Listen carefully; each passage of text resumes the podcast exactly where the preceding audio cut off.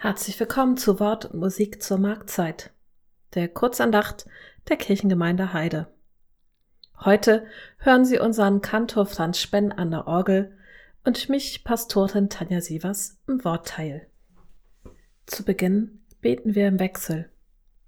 Herr, meine Zeit steht in deinen Händen. Hilf mir durch deine Güte. Gott, gedenke mein nach deiner Gnade. Herr, erhöre mich mit deiner treuen Hilfe. Amen.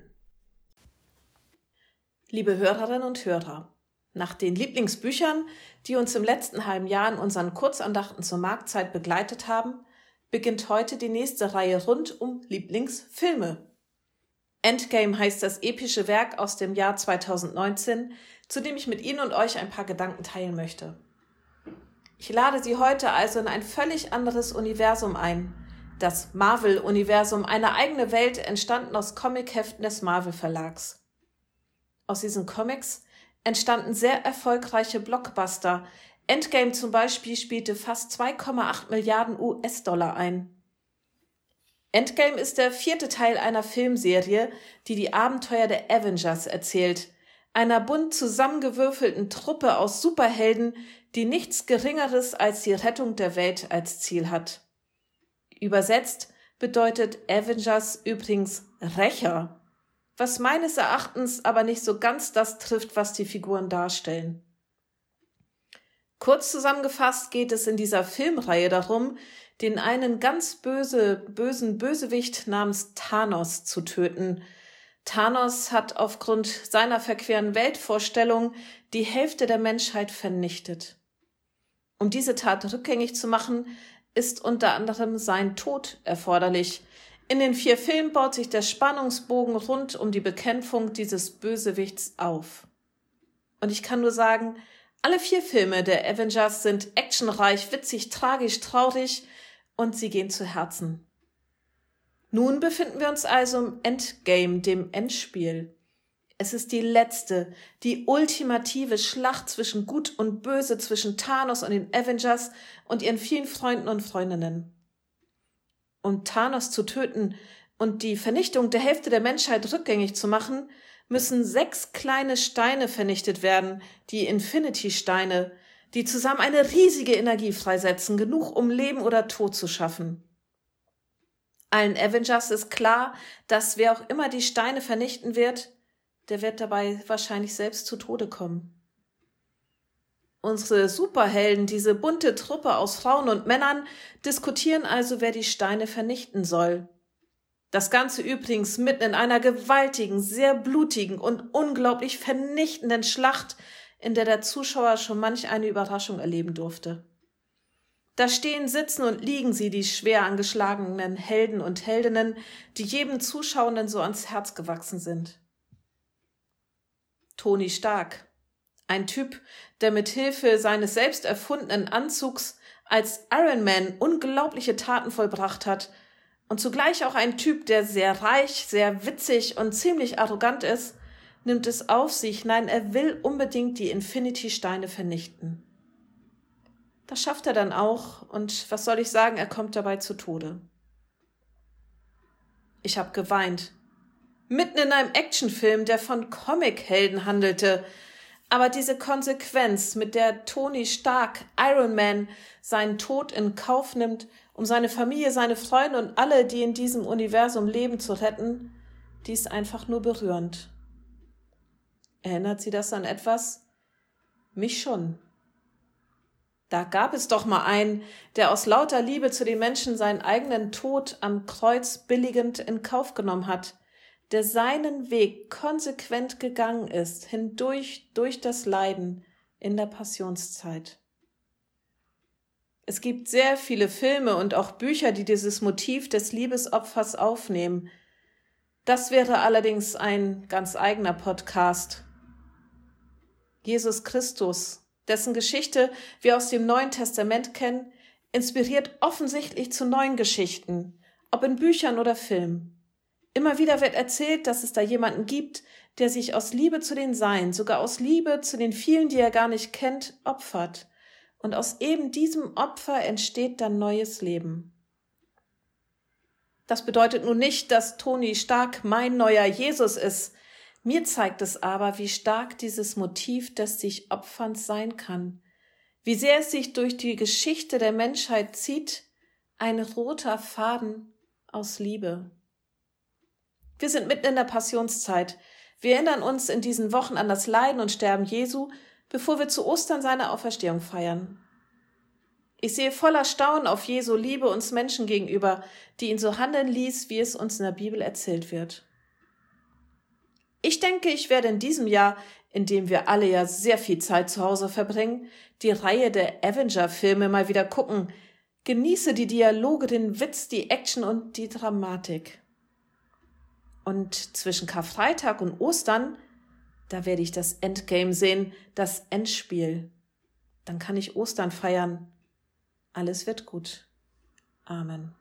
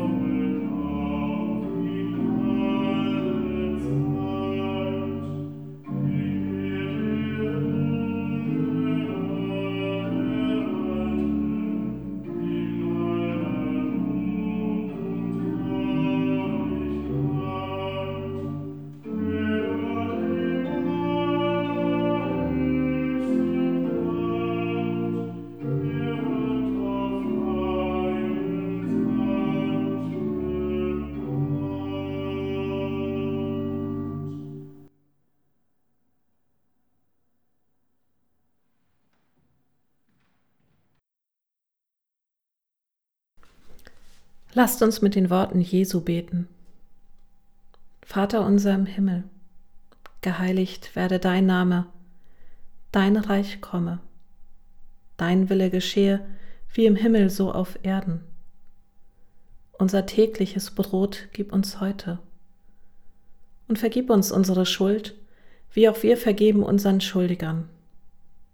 Und führe uns nicht in Versuchung, sondern erlöse uns von dem Bösen denn dein ist das Reich und die Kraft und die Herrlichkeit in Ewigkeit.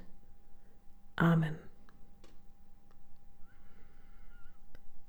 Wenn Sie mögen, öffnen Sie zum Segen Ihre Hände wie eine kleine Schale, um den Segen Gottes zu empfangen. Gott segne dich und behüte dich. Gott lasse sein Angesicht leuchten über dir und sei dir gnädig. Gott erhebe sein Angesicht auf dich und gebe dir Frieden. Amen.